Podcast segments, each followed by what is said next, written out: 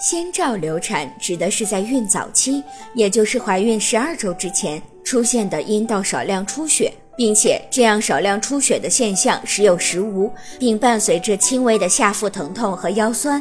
先兆流产很可能会引发流产，不过如果发现及时、治疗得当的话，部分胎儿可以保住。那么如何预防先兆流产呢？一、性生活时会压迫腹部，刺激宫颈，引起宫缩。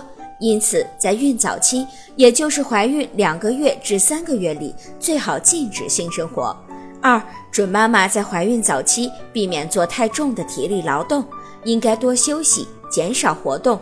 不过，也不是说整天要躺在床上不动，应该还是要进行适当的活动。三、多吃营养丰富、容易消化的食物，要多吃蔬菜和水果，补充营养。